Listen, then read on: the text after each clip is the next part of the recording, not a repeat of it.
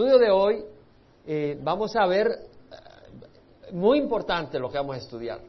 Muy importante porque hemos crecido en una tradición donde la enseñanza no necesariamente refleja la posición bíblica. Entonces vamos a estudiar algunas áreas que son de instrucción para que entendamos por qué hacemos las cosas como las hacemos en Calvary Chapel. Y para que usted entienda qué es lo que nos enseña la palabra de Dios en lo que es organización eclesiástica, la, la iglesia y cómo ha de estar organizada. Entonces estas cosas las vamos a estudiar ahora y no queremos ir corriendo rápidamente en estas cosas. La epístola de Pedro, y como lo he dicho, es un llamado, nos habla del llamado del cristiano y de la vida del cristiano y hace un énfasis en el sufrimiento del cristiano, porque aquí en este mundo se sufre de una o de otra manera, algunos se emborrachan, se drogan mientras pasan el sufrimiento porque no lo aguantan, y otros venimos a Cristo y podemos entender que hay un propósito y como el oro es purificado en el fuego, somos purificados y somos siendo moldeados a la imagen de Jesús. Entonces, Pedro, en, la epístola estudiamos esto y hicimos una vista panorámica, como me dijo mi hermano. Ahora vamos a enfatizar una área, pero vamos a empezar en, en 1 Pedro 4.12 al 19, donde Pedro, como un trasfondo, Pedro habla del sufrimiento y dice, no os sorprendáis del fuego de prueba que ha venido en medio de vosotros para probaros como si alguna cosa extraña os hubiera acontecido. Pedro está hablando del sufrimiento que viene al cristiano y dice, no es algo que te sorprenda, es algo que es como un hermano en tu casa. No es un extranjero, no es un huésped. El sufrimiento es parte de la vida del cristiano. Y dice antes bien, en la medida que comparte los padecimientos de Cristo, regocijados para que también en la revelación de su gloria os regocijéis. O sea, hay sufrimientos que compartimos por estar con Cristo. Simplemente por estar identificados con Cristo van a haber ataques espirituales. Y vamos a tener luchas en el mundo y gente que nos va a malentender y gente que va a ser usado por Satanás para tratar de hacernos tropezar. Pedro fue usado por Satanás para tratar de hacer tropezar a Jesús cuando le dijo, aparte de ti, Señor, no permitirás de que tú vayas a la cruz. Y le dijo, apártate de mí, Satanás, porque tiene las cosas de los hombres en mente y no las de Dios. Aún Pedro fue usado por Satanás. Entonces entendemos de que hay una lucha y Jesús sufrió eso a mano de un hermano de Pedro, un discípulo. Entonces vemos de que en el mundo vamos a tener luchas, dificultades. Dice, si sois insultados por el nombre de Cristo, dichosos sois, porque el Espíritu de gloria y de Dios reposa sobre vosotros. Y que de ninguna manera sufra alguno como homicida, ladrón o malhechor o por entrometido, pero si alguno sufre como cristiano, que no se avergüence, sino que como tal glorifique a Dios. Pedro está hablando de que hay sufrimiento como cristiano. Y habla del juicio que comienza por la casa de Dios. Es decir, hay disciplina para el cristiano, porque un padre disciplina a sus hijos, padre que ama a sus hijos lo disciplina, y que los que sufren conforme a la voluntad de Dios encomienden sus almas al fiel Creador, haciendo el bien. Entonces, hablando del sufrimiento, que es importante, porque hay una iglesia ahí por la Broadway o la Bristol que dice, pare de sufrir, ¿verdad? Entonces Pedro dice, hablando del sufrimiento, se enfoca ahora a los ancianos de la iglesia. ¿Por qué? Porque los ancianos de la iglesia tenemos la responsabilidad de ayudar al rebaño de Dios. Nosotros somos parte del rebaño de Dios, pero también tenemos una posición de responsabilidad como otros siervos. Tenemos la responsabilidad de ayudar al rebaño de Dios de entender de que hay sufrimiento y que tiene un propósito y a guiar al cuerpo de Cristo dentro de ese sufrimiento para que no nos sorprendamos. Pedro mismo le estaba hablando a la iglesia, diciendo, no os sorprendáis, y nosotros tenemos que animar a los hermanos a entender de que hay sufrimiento. Y por eso Pedro, después de estar hablando a la iglesia, a los expatriados de la dispersión en el Ponto, Galacia, Capadocia, Asia y Bitinia, elegidos según el previo conocimiento de Dios, después de estar hablando a la iglesia, se enfoca ahora a los pastores y les dice, ustedes tienen que guiar al pueblo de Dios. Ustedes tienen que cuidar al pueblo de Dios. Ustedes tienen que supervisar al cuerpo de Dios. Ustedes tienen que nutrir al cuerpo de Dios. Y ahí lo dice, a los ancianos entre vosotros, exhorto yo, anciano como ellos. Fíjate que no dice, exhorto yo, el anciano supremo de los ancianos. No dice eso. Él no dice, exhorto yo, el, el príncipe de los pastores. Eso no dice Pedro aunque en cierta denominación tradicional hay una cabeza que le llaman el príncipe de los pastores. Pero ese nombre le corresponde a Jesucristo, como lo vamos a ver. Todos somos pastores y hay un príncipe y ese es Jesucristo, nadie más. Y vamos a ver y vamos a tomar ahora y vamos a tomar un poco el próximo domingo parte de esta enseñanza. Dice, yo anciano como ellos. Ahora, cuando está hablando anciano, la palabra es presbíteros. Puede decir presbúteros, presbúteros, eso quiere decir anciano. De ahí viene la iglesia presbiteriana. Ya vamos a hablar un poco sobre eso. Entonces, presbútero quiere decir anciano, una persona ya un poco de mayor edad, ya no en los 20, sino tal vez un poco mayor, pero que también se aplicaba a los líderes religiosos, a los que estaban en el Sanedrín, porque eran ya hombres maduros que dirigían al pueblo en las cosas de Dios. Ahí aquí se refiere a la iglesia, a los líderes de la iglesia, a los pastores. Entonces dice, anciano como ellos, y, y dice, y esto me califica a mí, además, que soy testigo de los padecimientos de Cristo y participante de la gloria que ha de ser revelada. Es decir, Pedro vio a Jesucristo sufrir. Él estaba en el patio con los soldados, con los alguaciles, cuando habían llevado a Jesucristo ante, ante Caifás para hacerle el juicio.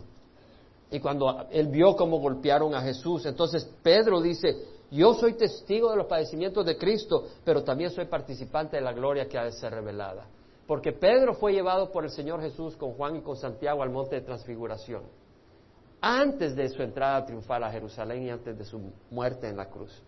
Y cuando fue al monte de transfiguración, que se cree que es el monte Hermón, al norte, eh, se apareció, eh, se apareció eh, Elías, se apareció Moisés, gracias, y cuando la gloria del Señor les envolvió, o sea, y el, o sea, una nube les envolvió y la cara de Jesús se volvió brillante como el sol y su túnica como la luz. Y la voz del Padre dijo, este es mi hijo, a él escuchad, este es mi hijo amado, a él escuchad. Entonces ahí eh, Pedro pudo ver a Jesús con toda su gloria. El mismo Señor Jesucristo dijo, algunos de ustedes que están acá no morirán sin antes ver el reino. Y, y, Pedro lo vio, lo mismo que Santiago y Juan. Vieron la gloria del Señor Jesucristo en su gloria. Entonces vemos que Pedro dice, sí, soy testigo de los padecimientos de Cristo, pero también de la gloria de Dios.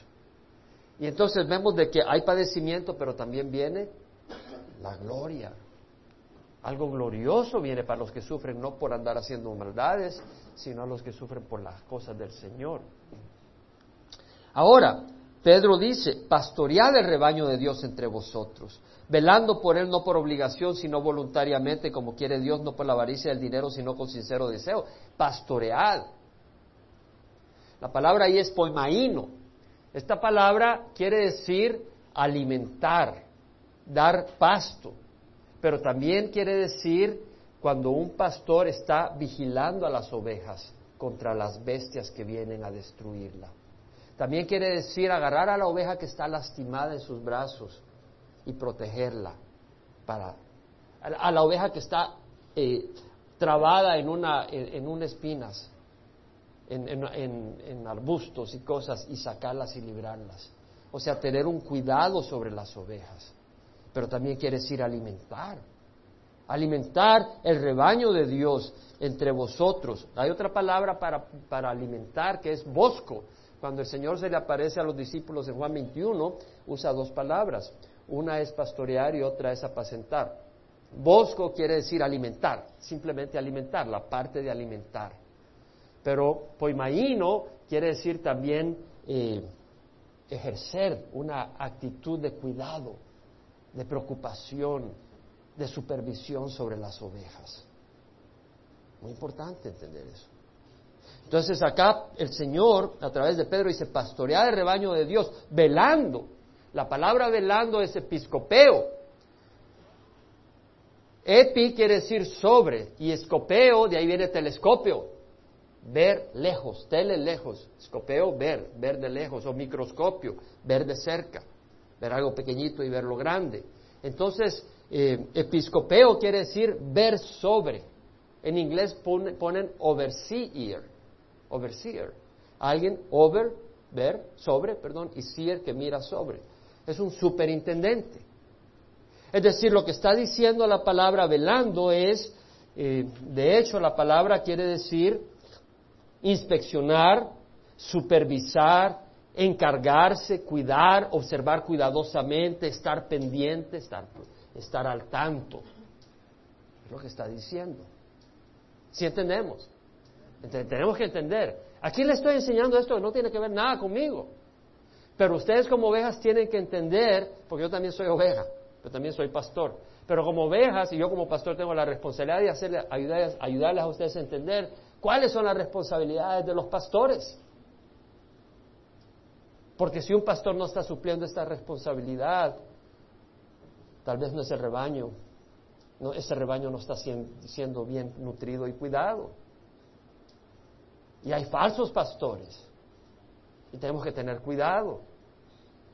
Porque se levantan falsos pastores, como se ha levantado a, lo largo de la historia de la iglesia. Y vamos a estar estudiando esto este domingo y el próximo domingo. Entonces dice, pastorear el rebaño de Dios entre vosotros, velando por él, no por obligación. Ah, hay una obligación, pero es la del Espíritu. A veces hacemos las cosas porque no podemos de otra manera. ¿Sí me explico? Es como Jeremías que dijo, si callo, me quemo, tengo que predicar el Evangelio. Entonces a veces tú tienes ese llamado y que no puedes dejar las ovejas abandonadas, porque tú no puedes, porque no puedes, porque es del Señor, porque no estás a sueldo. Entonces vemos que acá dice pastorear el rebaño de Dios entre vosotros, velando por él no por obligación, sino voluntariamente como quiere Dios, no por la avaricia del dinero. Qué interesante que Pedro dice, no por la avaricia del dinero, ¿por qué? Porque es, eh, Pablo dice que el, el obrero es digno de su salario, no quiere decir que estamos asalariados, pero quiere decir que si un siervo está sirviendo al Señor, él tiene que comer, él tiene que tener un techo. Es normal que el rebaño provea para el soporte económico de ese siervo. Aunque Pablo dijo, bueno, es normal, pero yo predico porque tengo que predicar, no soy libre, dijo Pablo. No tengo opción de no predicar, yo tengo que predicar, pero voy a hacer esto, lo voy a hacer gratis, dijo. Y yo voy a trabajar para mantenerme. Y eso fue lo que hizo Pablo. Pero sí recibía, sin embargo, apoyos económicos de las iglesias aquí y allá, y eso lo podemos ver en sus epístolas. Ahora, dice, no por la avaricia del dinero, tú enciendes la televisión y ahí ves a los pastores, mande su dinero, porque si no el ministerio no va a funcionar y se van a ir al infierno, mande su dinero. Y cuando le ven la mano son unos grandes anillos de oro. ¿Mm? Y cuando salen de su carro son sus Cadillac. No quiere decir que no pueda tener una casa, no quiere decir que no pueda tener ropa, pero el asunto es si del ministerio se está haciendo rico, porque jamás el Señor tuvo como propósito que alguien se haga rico del ministerio. Ahora, si él tiene un pozo de petróleo y de ahí saca dinero, pues es cosa de él. Le va a tener que dar cuentas a Dios cómo maneja eso, porque nadie, nada de lo que tenemos nos pertenece, le pertenece a Dios, somos administradores. Pero otra cosa es venir y trasquilar las ovejas para poder vivir en, lujo. Como cierto pastor famoso que tiene una casa de 8 millones de dólares en San Diego, que la IRS lo está investigando. ¿Verdad? Y, vemos, entonces tenemos que tener cuidado de estas cosas. Entonces Pedro dice, no por la avaricia del dinero, sino con sincero deseo. Tampoco teniendo señorío sobre los que han sido confiados, sino demostrando ser ejemplos de no enseñoreándonos. Cuando vino Juan y Santiago con su mamá, la esposa del, Cebedeo, Señor, queremos que hagas algo por nosotros. ¿Qué quieres? Bueno, dijeron los muchachos, que en, el, en, el, reino, en tu gloria, queremos uno de nosotros estar a tu derecha y el otro a la izquierda. no sabes lo que pedís. ¿Puedes beber la copa que yo voy a beber? ¿Y ser bautizado con el bautizo que yo voy a ser bautizado? Podemos. Claro, van a ser bautizados y van a beber. Era la copa de sufrimiento. Pero el dar del lugar a la derecha a la izquierda no me corresponde a mí, sino al Padre. Pero después les dijo, ¿sabes que lo llamó a los diez, a los demás? Porque los otros estaban enojados. Mira estos sinvergüenzas. Fueron donde Jesús a pedirle el derecho y el izquierdo y nosotros atrás. Mira, mira, ¿quién cree que son estos? ¿Ah? Santiago y Juan, ¿quiénes se creen ellos? ¿Se quieren poner jefes sobre nosotros? Mira. Y entonces fueron ahí todos bravos y le dice, ¿sabes que los gobernantes de los gentiles se enseñorean de ellos? Y los grandes ejercen autoridad entre ellos. Pero no ha de ser así entre vosotros. El que quiera ser entre vosotros grande será vuestro servidor y el que quiera ser el primero será vuestro siervo. Así como el Hijo del Hombre que no vino para ser servido, sino para servir y dar su vida de rescate para muchos. Entonces vemos que el llamado en la iglesia es a servir. Ahora, tú vas a entender a quién sirve uno. Si tú acá sirves y me estás sirviendo a mí, lo vas a hacer muy mal. Porque yo no te veo, yo no te pago. Ya estoy viejo, no tengo mucho que ofrecerte. Y lo vas a hacer muy mal. Pero si tú le ofreces, si tú le sirves al Señor, lo vas a hacer de corazón. Y una de las maneras en que yo le sirvo a esta congregación es dándole la palabra del Señor. Y como lo hago para el Señor y para ustedes, yo le pongo mi corazón al estudio de la palabra. Porque no es para salir del paso, sino porque sé que la palabra de Dios es vida y la necesitamos. Amén. La necesitamos. Entonces, siguiendo con esto, dice el Señor, y cuando aparezca el príncipe de los pastores, fíjate, el príncipe de los pastores, o sea que todos somos pastores los que servimos como pastores. Y solo hay un príncipe. Y ese es Jesucristo, no es el Papa. ¿Te das cuenta? Lee en tu Biblia. No estoy aquí para criticar destructivamente, pero tengo que señalar el error. Y ustedes tienen que conocer claramente las bases bíblicas de lo que creemos. Acá vemos que hay un príncipe de los pastores y que todavía no ha aparecido.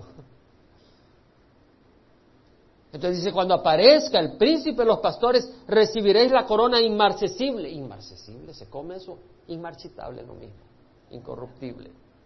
La corona inmarcesible de gloria. Asimismo, vosotros los más jóvenes estáis sujetos a los mayores y todos revestidos de humildad en vuestro trato mutuo, porque Dios resiste a los soberbios, pero da gracia a los humildes.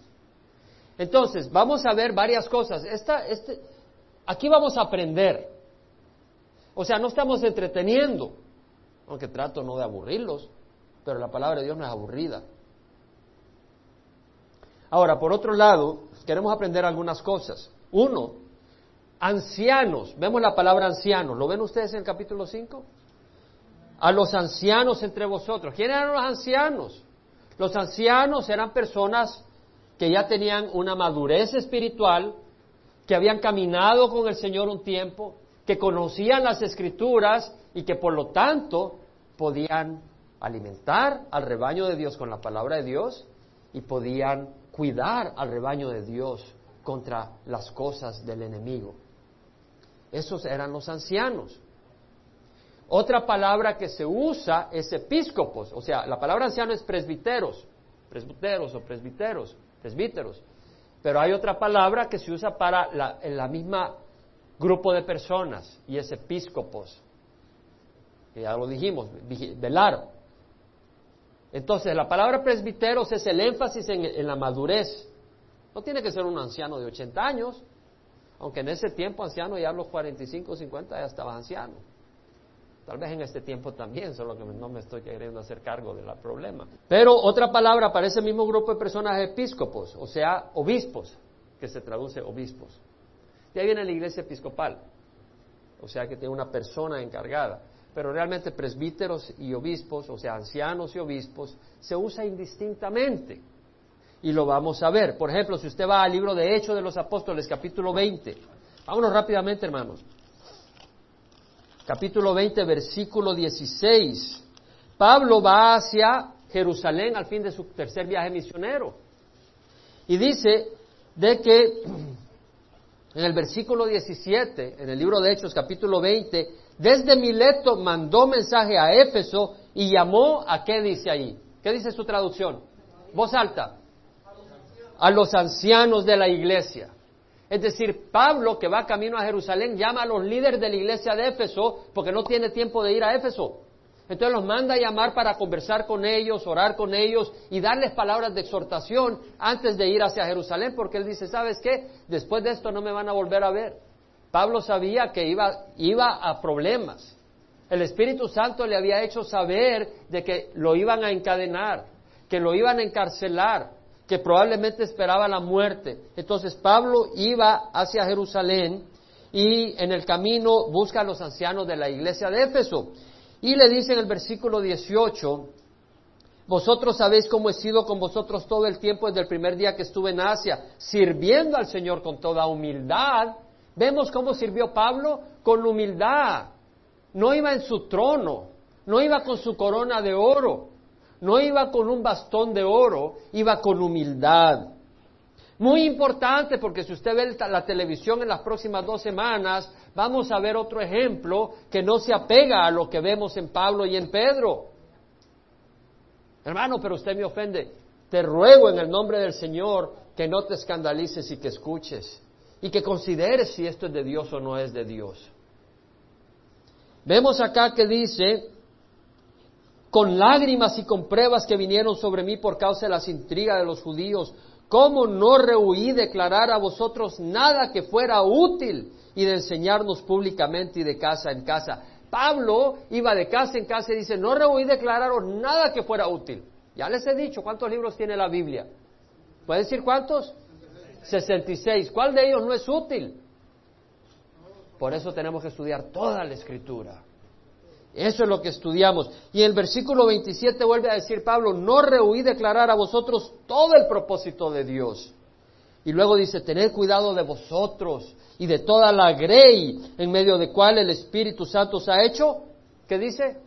Obispos, episcopos. Primero les dice ancianos, mandó llamar a los ancianos, presbíteros, presbúteros, y aquí llama eh, obispo, porque Episcopo quiere decir superintendente, supervisor. Presbítero es el énfasis en la madurez.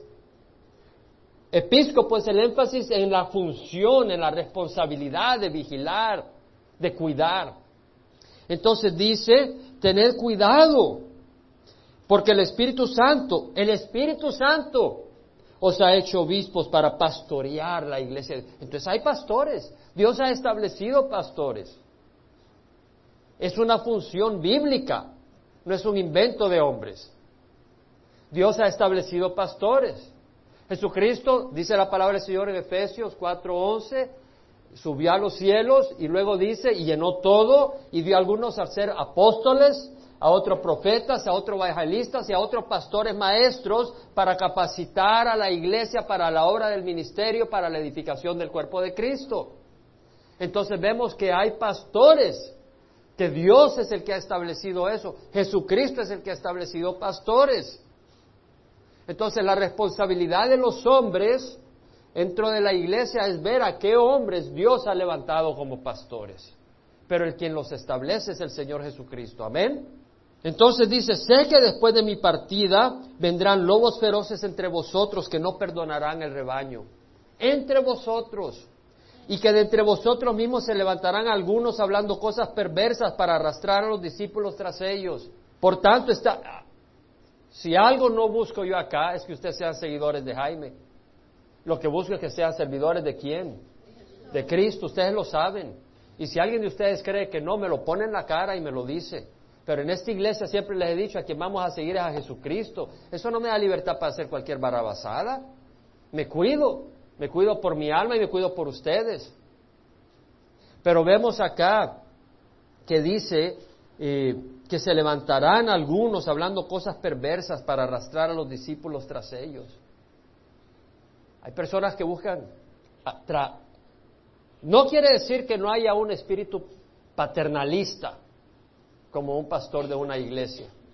Porque tú tienes que saber lo que es pastorear una iglesia y lo que implica pastorear una iglesia y los sentimientos que provoca en tu corazón paternales en una iglesia. que tiene que haber si realmente está sirviendo como pastor y no como un contratado. Tiene que haber ese espíritu paternalista. Pero dice, pero tú no estás buscando hacer seguidores de ti mismo. Porque yo sé lo que hay en mí. Y el Señor sabe más todavía. Pero me cubre de eso. Para que no me desimple completamente. ¿No? Pues hacemos seguidores de Cristo. Ahora dice, por tanto, está alerta, recordando que por tres años de noche y de día no se cede a amonestar a cada uno con lágrimas. Ahora dice Pablo, Pedro, no, Lucas. Lucas escribe, pero Pablo es el que habla. Ahora se encomiendo a Dios y a la palabra de su gracia. ¿A quién encomienda Pablo a los ancianos de la iglesia? ¿Los encomienda a un líder universal? A Dios. Os encomiendo a Dios y a quién más? A la palabra de su gracia. No se pierde el próximo domingo, porque aquí tengo algunos artículos del Internet sacados de una página web que habla posiciones oficiales de cierta tradición, que dicen que la palabra de Dios no es suficiente. De ahí salimos muchos de nosotros. Y mi deseo no es hablar de estas cosas. Mi deseo es enfocarme en otras áreas. Pero después de tanto tiempo, es importante ayudarle a aquellos que apenas han salido de la tradición muerta, viniendo al Evangelio, a conocer realmente qué es lo que tenemos. Porque yo ya lo sé, pero algunos van saliendo ahora al Evangelio. Tienen que conocer y entender estas cosas. Os encomiendo a Dios y a la palabra de su gracia. Yo no voy a encomendar a nadie a Calvary Chapel Emanuel. Te puedo encomendar a Dios y a la palabra de su gracia. Y espero que Calvary Chapel Emanuel siempre sea esa congregación donde puedan venir las ovejas a alimentarse. Tenemos que orar por eso. Pero en quien pongo la fe es en Jesucristo. Amén. Tenemos que entender eso. Ese es Jesucristo. Por eso tú puedes estar cómodo porque no buscamos hacer seguidores nuestros. Buscamos que conozcas a Jesús. Eso es lo que buscamos. Y que conozcas la verdad. Entonces dice Pablo, la palabra de su gracia, que es poderosa para edificaros y daros herencia entre todos los santificados. En Tito, capítulo 1, versículos 5 al 7, Pablo le está dando instrucciones a Tito y le da instrucciones sobre los ancianos y usa de nuevo indistintamente presbúteros y episcopos. Usa los dos términos, anciano y obispo. Entonces el capítulo 1, versículo 5 de Tito dice, por esta causa te dejé en Creta. Pablo le está hablando a quién? No oigo. A Tito. Dice, por esta causa te dejé en Creta. Vemos una autoridad pastoral de Pablo, aún sobre Tito. ¿Sí? Y le dice, por esta causa te dejé en Creta. No para que vieras mis intereses, sino los intereses del Señor, que son los de Pablo. Y se te dejé en Creta para que pusieras en orden lo que queda, porque la iglesia es una iglesia de orden, no de desorden. Hay muchos lugares donde la iglesia es un despelote. Y designaras ancianos en cada ciudad como te mandé. Es decir, las iglesias se reunían en casas. la iglesia quiere decir asamblea. Somos una asamblea de creyentes, no es un edificio. Entonces las, familias se reúnen. Ahora en las ciudades se reunían en casas, no habían templos, no habían edificios donde se reunían, sino en casas. Y habían, entonces Pablo, a donde iba, eh, designaba, él con la autoridad espiritual, designaba, observaba quién eran hombres que cumplían los requisitos para poder ser eh, ancianos, para poder cuidar al rebaño de Dios. Y vemos que dice, para que designaras ancianos en cada ciudad como te mandé, si alguno es irreprensible, no quiere decir que sea perfecto, pero que no sea un ladrón, que no sea un mujeriego, que no sea un mentiroso, que no sea un ah, desordenado. Dice, si alguno es irreprensible, marido de una sola mujer, un obispo casado. Claro. Era un requisito ahora, en algunos lugares me he encontrado en Cuba que en algunos lugares si tú no estás casado no puedes ser pastor. Ya se fueron al otro extremo. ¿En serio? De veras, en Cuba supe que si tú no eres casado en cierto grupo, no puedes ser pastor. Qué ridículo. Pablo no hubiera podido ser pastor. Es ridículo. Pero también es ridículo decir de que tú no te puedes casar si vas a servir al Señor. Yo cuando estaba jovencito, yo dije, me voy a hacer cura. Pero dije, pero yo me quiero casar y cura y mujer creo que va a tener problemas con el Vaticano. Entonces fui honesto y dije, no, no, yo me tengo que casar. Y me casé primero. Y después conocí el Evangelio y ahora sé que puedo servir al Señor. Pero vemos aquí la enseñanza de hombre.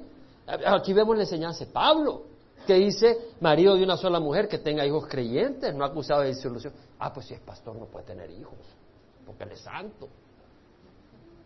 ¿Y quién dijo que tener hijos era del demonio? De Jesucristo. ¿Quién, ¿Quién construyó, quién creó al hombre y a la mujer? Fue Dios. Y dije que todo era bueno, porque no había maldad. Algunos dicen cuando creó al hombre dijo que era bueno y cuando creó a la mujer era mucho mejor todavía, dicen. No, era bueno, bueno, bueno, en gran manera. Sí lo dice el Señor. En el séptimo día dijo que todo era bueno en gran manera. Todo era bueno en gran manera. Todo lo que hizo el Señor. Entonces vemos que el obispo da las, dice no iracundo, nada dado a la bebida, no pendenciero, Debe ser administrador de Dios, no pendenciero, no amante de ganancias deshonestas, hospitalario, amante de lo bueno, prudente, justo, dueño. Y podemos hablar más de eso, pero ahí vemos que el versículo 7 dice, porque el obispo debe ser irreprensible. Vemos la palabra episcopos. Entonces vemos la palabra anciano y obispos usados intercambiablemente. Amén. ¿Lo vemos? Ustedes son los líderes, son los pastores. 1 Pedro 2.25. Vosotros andabas descarriados como ovejas, pero ahora habéis vuelto al pastor y guardián de vuestras almas. Entonces vemos de que hay un pastor, que es el pastor principal, hay un guardián, que es el guardián principal, pero hay pastores que tenemos que trabajar bajo la guía del pastor principal y del guardián de nuestras almas. Ahora, en los requisitos de los obispos o de los ancianos, vemos de que debe ser irreprensible. Entonces, eso nos está diciendo, porque hemos estudiado en la epístola de Pedro, que es ser irreprensible, ¿cierto? Es una conducta excelente, una conducta encomiable, una conducta digna. Y entonces estudiamos qué es la conducta que debemos de buscar tener como cristianos. Y una de ellas es no andar desordenados. Una de ellas es respetar las autoridades y no andar ahí, pasa la policía, ah, esto es sinvergüenza. Y ahí está el pastor insultando a la policía. No puede ser así. Tenemos que andar en orden con las autoridades civiles y con el pueblo de Dios. Amén. No lo digo yo, lo dice el Señor. Si quieres ser pastor, tienes que respetar y someterte a las autoridades civiles. Si no te quieres someter, no seas pastor, porque tienes que guardar integridad con los de adentro y con los de afuera de la iglesia. Amén. Dice la palabra. Ahora, primera de Timoteo 4, 1 al 5, Pablo dice, el Espíritu dice claramente, el Espíritu dice claramente que en los últimos tiempos algunos apostatarán de la fe prestando atención a espíritus engañadores y a doctrina de demonios. ¿Qué quiere decir doctrina de demonios, hermano? Dirigidos por Satanás. Son inventos que vienen de Satanás. Pero no dice Satanás, ¿qué dice? Demonios. Quiere decir que hay demonios que inspiran doctrinas. ¿No es eso lo que quiere decir, doctrina de demonios? Son doctrinas religiosas, doctrinas que parecen buenas, porque Satanás se viste como ángel de luz.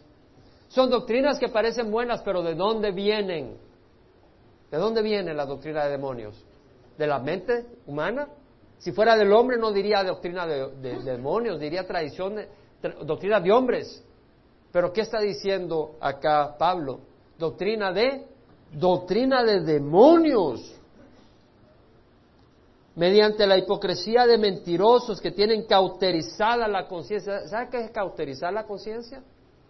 ¿Saben qué es cauterizar la conciencia? Quemar, Cuando te van a cauterizar algo, acá tienes una cosa que te salió y te la van a cauterizar ahí con fuego. Si la conciencia se les ha quemado, no tienen nada ahí. Se chamuscó, no hay sensibilidad, se murió la conciencia. Si saben cuando han puesto a, calentar la carnita y se les quemó y se hizo así la cosa negra? Se les quemó, así se la conciencia se le cauterizó. ¿Cuáles son las doctrinas de demonio? Mira lo que dice, prohibiendo casarse. si vas a servir al Señor no te puedes casar. ¿De dónde viene esa doctrina? Del demonio. ¿Y Pedro no tenía suegra? Pues yo no creo que él se consiguió una suegra sin tener esposa. Si tiene suegra es porque tiene esposa. Nadie va a buscar suegra sin, sin buscar esposa. La suegra viene cuando te trae la esposa, no es que la buscas. Entonces vemos que está diciendo la doctrina de que no se puede casar un siervo de Dios, es de demonios. Y por eso hay tanto problema en la iglesia tradicional, católica. Porque ahí andan los curas que andan quemando. Porque no tienen el regalo de la, del celibato.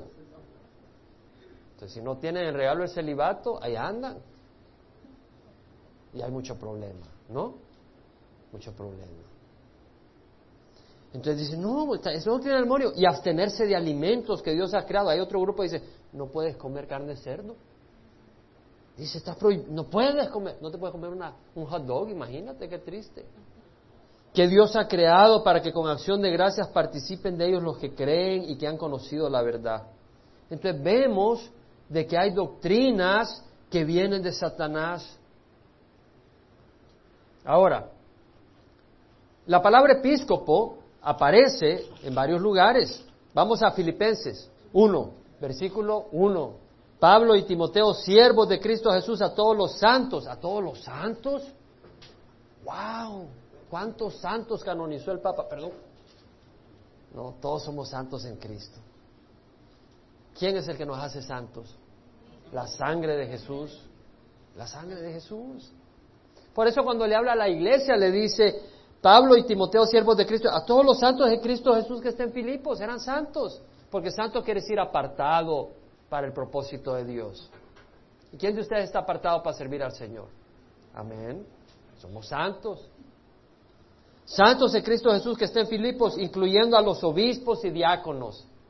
Entonces está hablando a la iglesia en general y luego habla a dos grupos de líderes, a los obispos, episcopos o ancianos aquellos que tenían la responsabilidad de enseñar la palabra y vigilar y cuidar el rebaño de Dios, y los diáconos, diácono quiere decir siervo, aquellos que ayudan a servir en las mesas. ¿Se acuerda cuando se eligieron los primeros diáconos?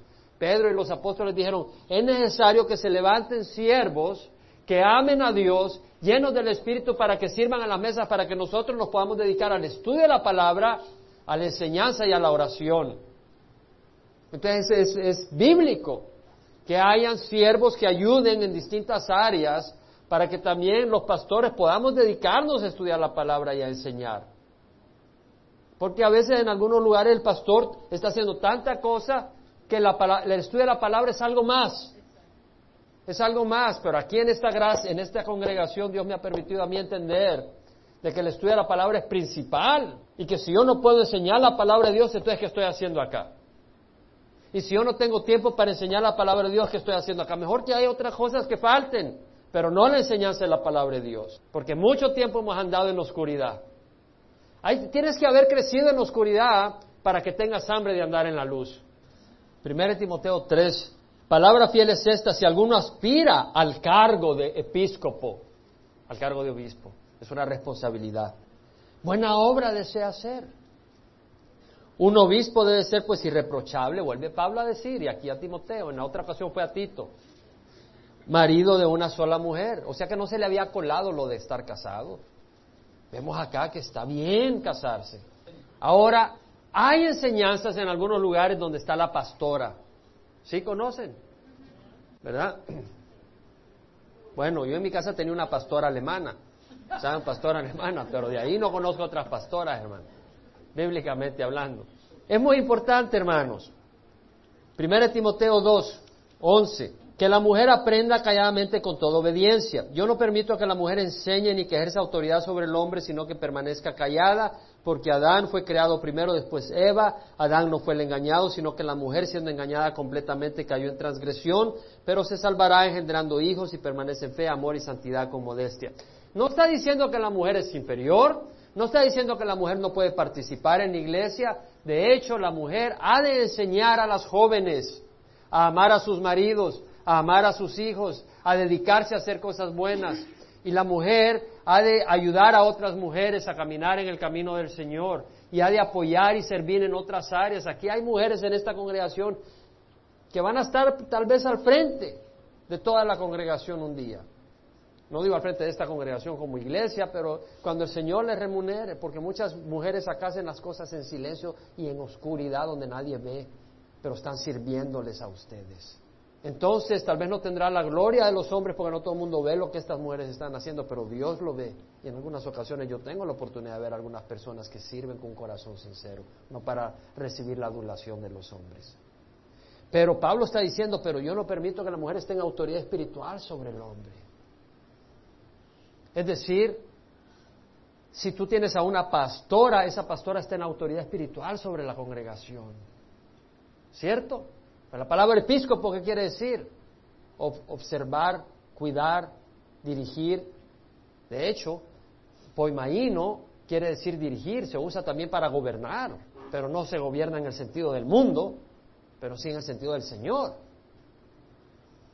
Entonces dice, no, una mujer no va a tener esa responsabilidad sobre los líderes de la iglesia. Ahora eso no lo decidí yo. Si el Señor dice, está bien, pues yo digo, está bien. Entonces el Señor dice, no está bien, pues yo digo, no está bien. Porque mi conducta viene y va a ser dirigida y tengo un estándar que es la palabra de Dios, no el pensamiento de hombres. Amén. Entonces, entonces tenemos acá enseñanza o no. Entonces ahora dicen, bueno, pues ahora ya hemos avanzado, ya dos mil años después nosotros ya llegamos a, nos hemos liberado y ya tenemos pastoras y obispas y avispas, parece. Tienen de todo. Peligroso, peligroso. En Hechos, capítulo 14, versículo 23, vemos que Pablo, en su viaje misionero, bueno, después de Listra, que le dieron una gran apedreada, ¿eh?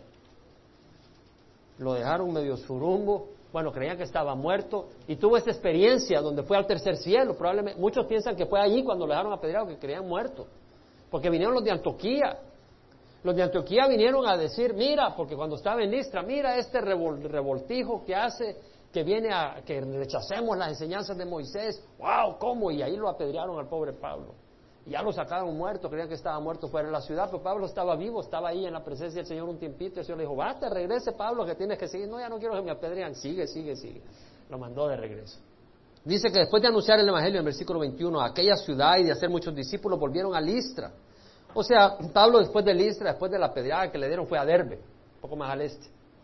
Y después de Derbe, regresó a Listra, a Iconio, Antioquía, versículo 22, fortaleciendo los ánimos de los discípulos, exhortándolos a que perseveraran en la fe y diciendo es necesario que a través de muchas tribulaciones entremos en el reino de Dios.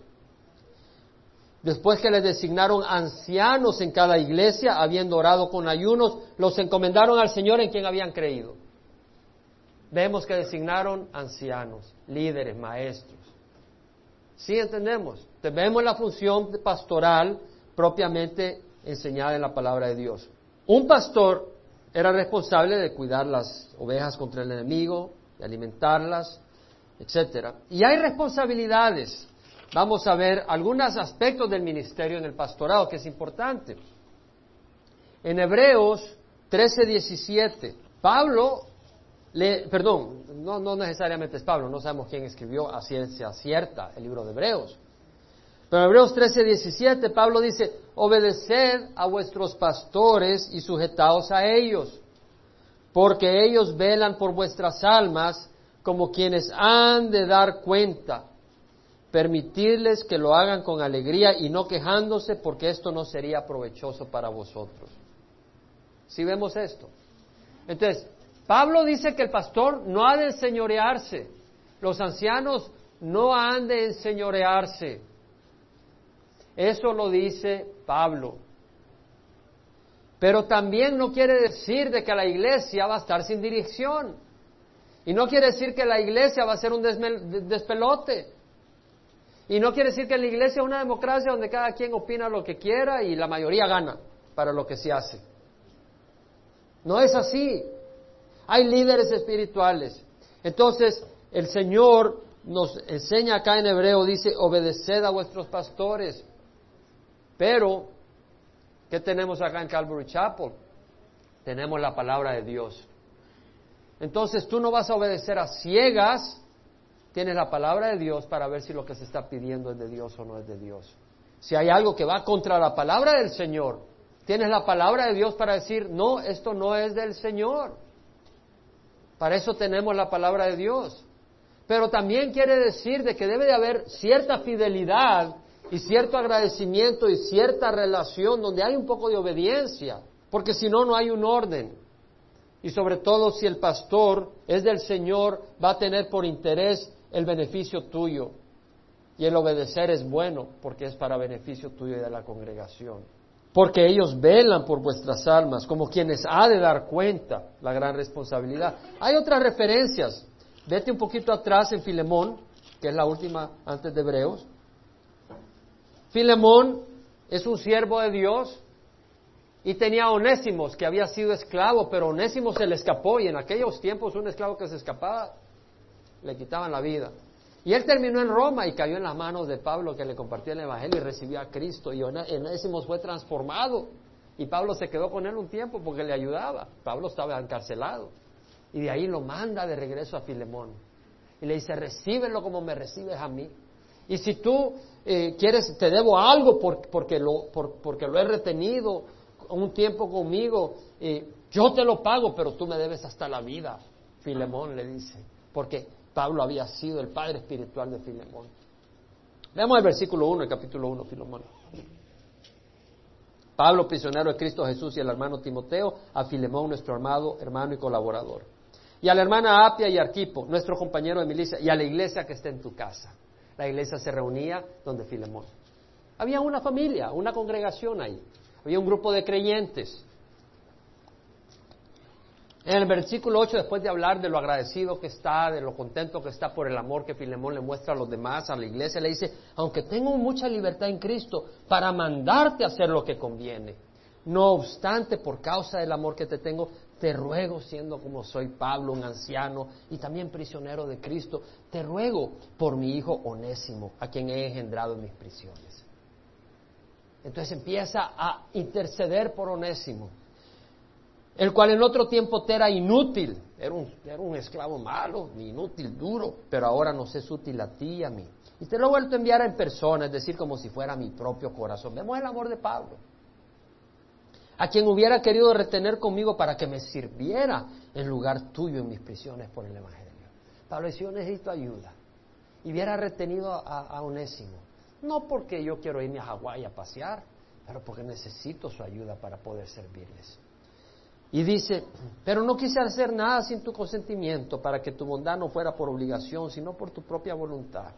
Porque quizá por eso se apartó y de algún tiempo para lo que lo volvieras a recibir para siempre no ya como esclavo, sino más que como un esclavo, como un hermano amado. O sea, ahora recibe la ya no como tu esclavo. Aunque era un esclavo malo, merecía la muerte porque escapó. Ahora recíbelo como un hermano. Un hermano amado especialmente para mí, por cuanto más para ti, tanto en la carne como el Señor. Si me tienes pues por compañero, acéptalo como aceptarías a mí.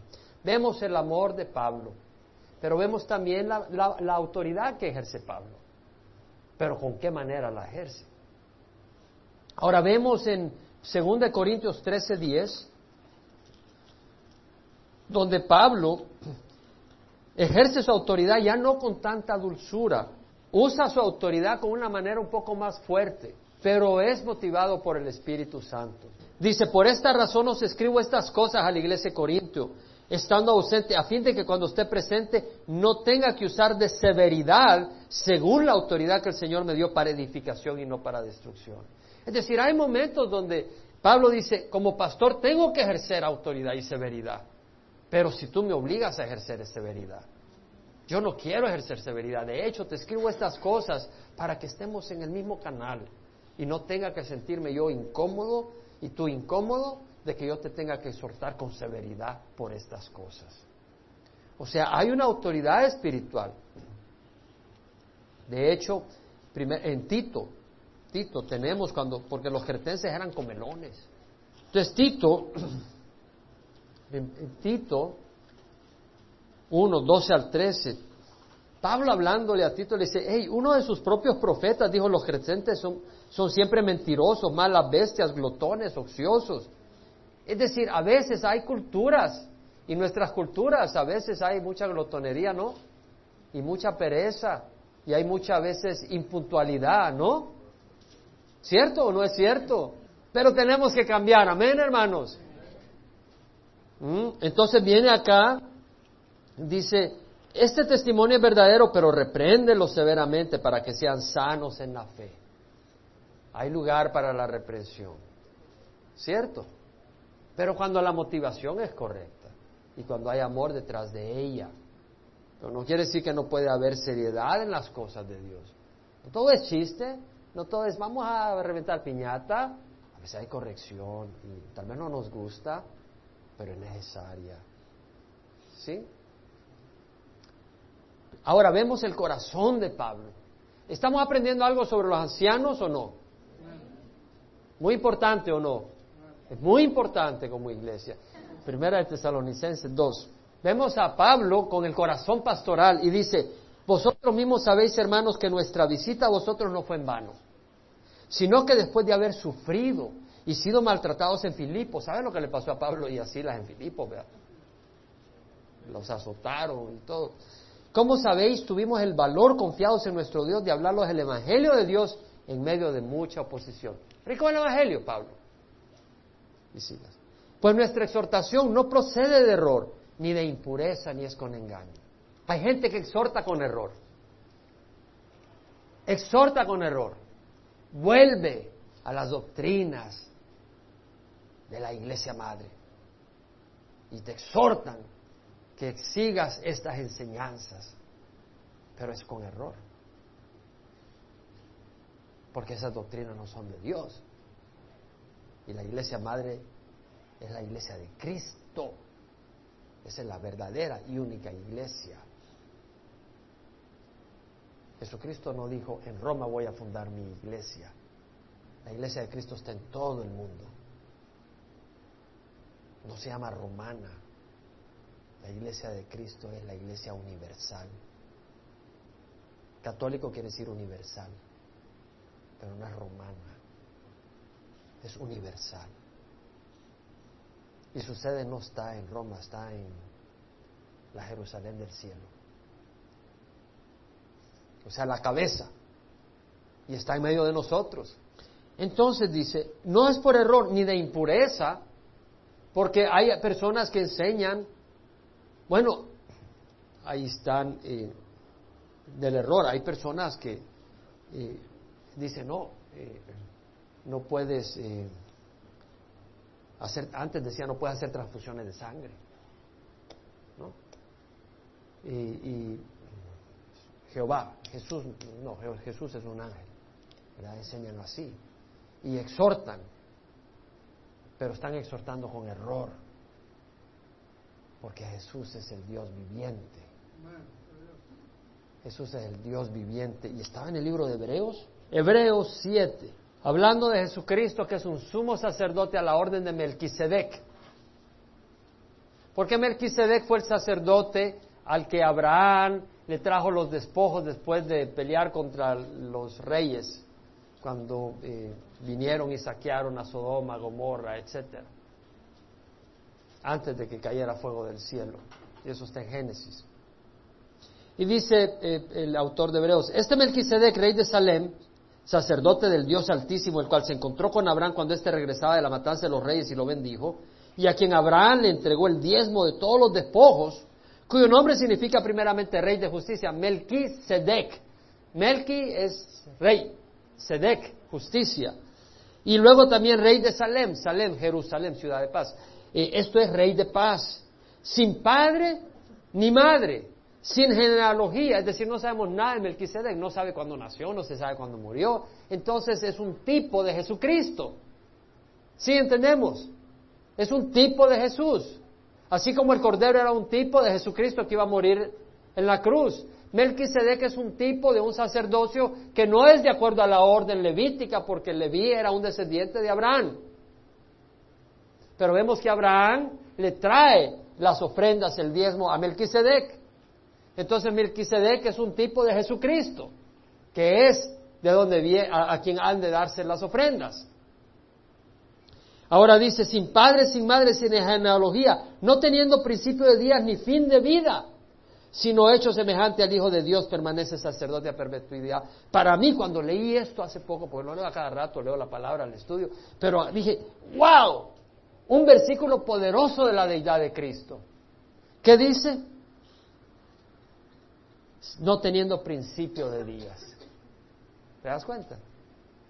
¿Te das cuenta? no teniendo principio de días. ¿Qué ángel no tiene principio de días? Todos los ángeles tuvieron principio de días. El único que no ha tenido principio de días es Jesucristo, es Dios. Ahí vemos. Si tú abres los ojos al estudiar la palabra, la palabra nos enseña. Pero estas son enseñanzas y doctrinas que vienen de la palabra, no de organizaciones, sino de la palabra de Dios.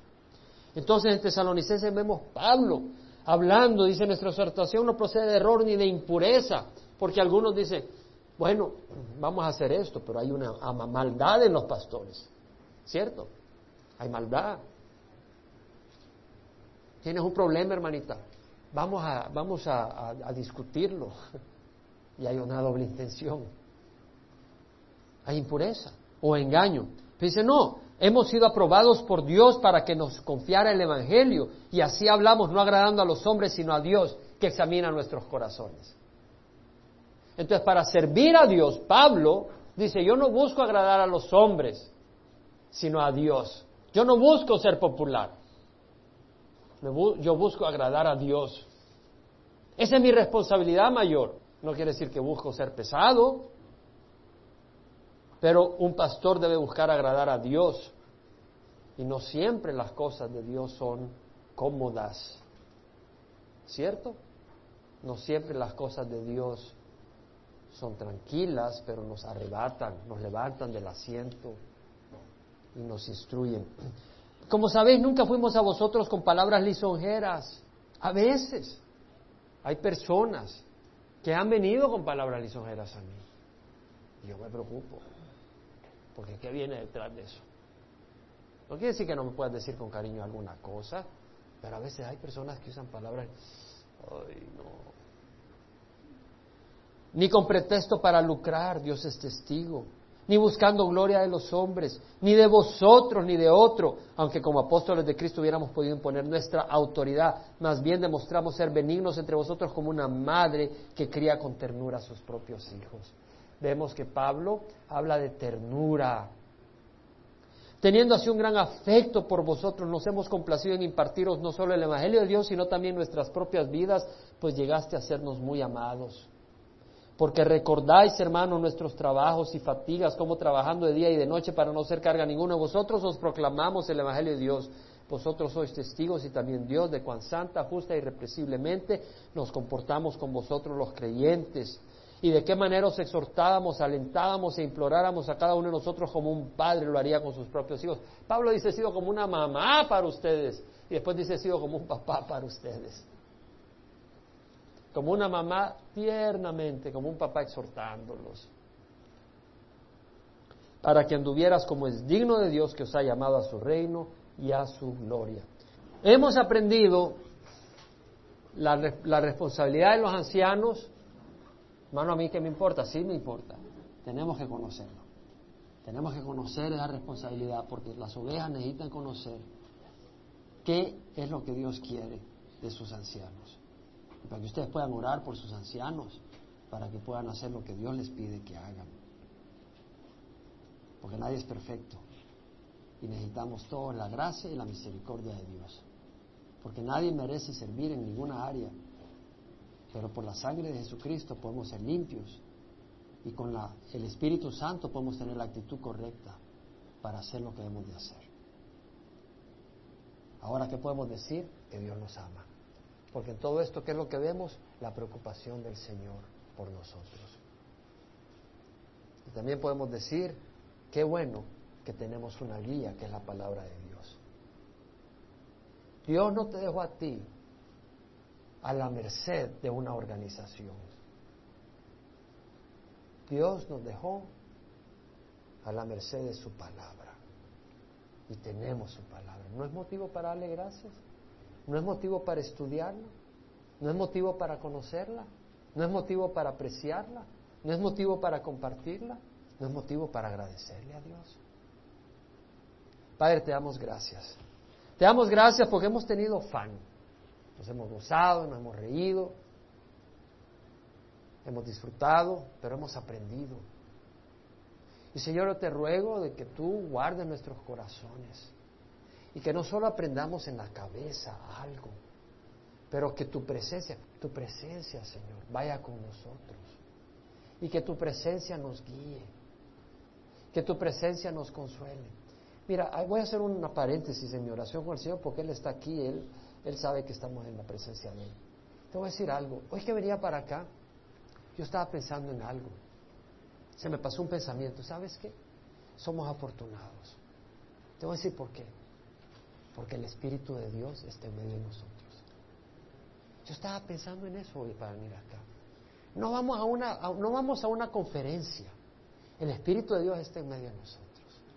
Y sabes qué? Eso es ser afortunado. Pues el Espíritu de Dios está en la alabanza. El Espíritu de Dios está en la enseñanza. El Espíritu de Dios está en medio de nosotros. Qué hermoso saber que el Espíritu de Dios está en medio de nosotros.